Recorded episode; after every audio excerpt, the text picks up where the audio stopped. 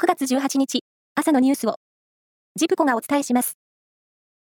今日の敬老の日にちなみ、総務省が公表した人口推計によりますと、80歳以上の人数は1259万人で、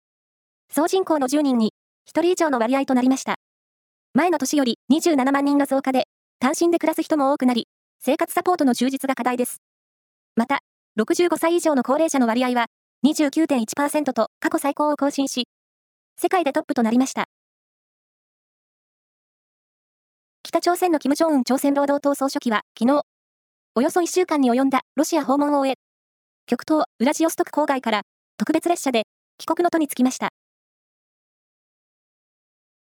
国家分裂状態のリビアでダムが決壊して大洪水が発生し、甚大な被害が出てから18日で1週間となりました。これまでに1万1000人以上の死亡が確認され、行方不明者もおよそ1万人に上っていますが、被害の全容は未だ見えず、犠牲者はさらに増える恐れがあります。全国から巨大かぼちゃを持ち寄って重さを競う日本一どでかぼちゃ大会が昨日香川県の小豆島で開かれました。今回で37回目となった大会には46人が参加し、兵庫県南淡路市の大学生、橋本大さん22歳が505.7キロで優勝しました。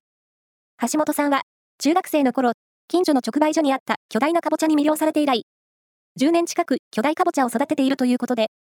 初めての優勝に、とにかく嬉しいと喜びを語りました。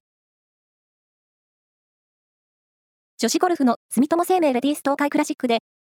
21歳の岩井明愛選手が、今年4月のツアー初優勝に続く2勝目を挙げました。岩井選手は、3日間、首位を譲らない完全優勝で、通算15アンダーでした。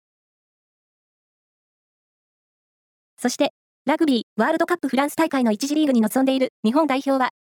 強豪、イングランドと対戦し、戦線しましたが、惜しくも34対12で敗れました。以上です。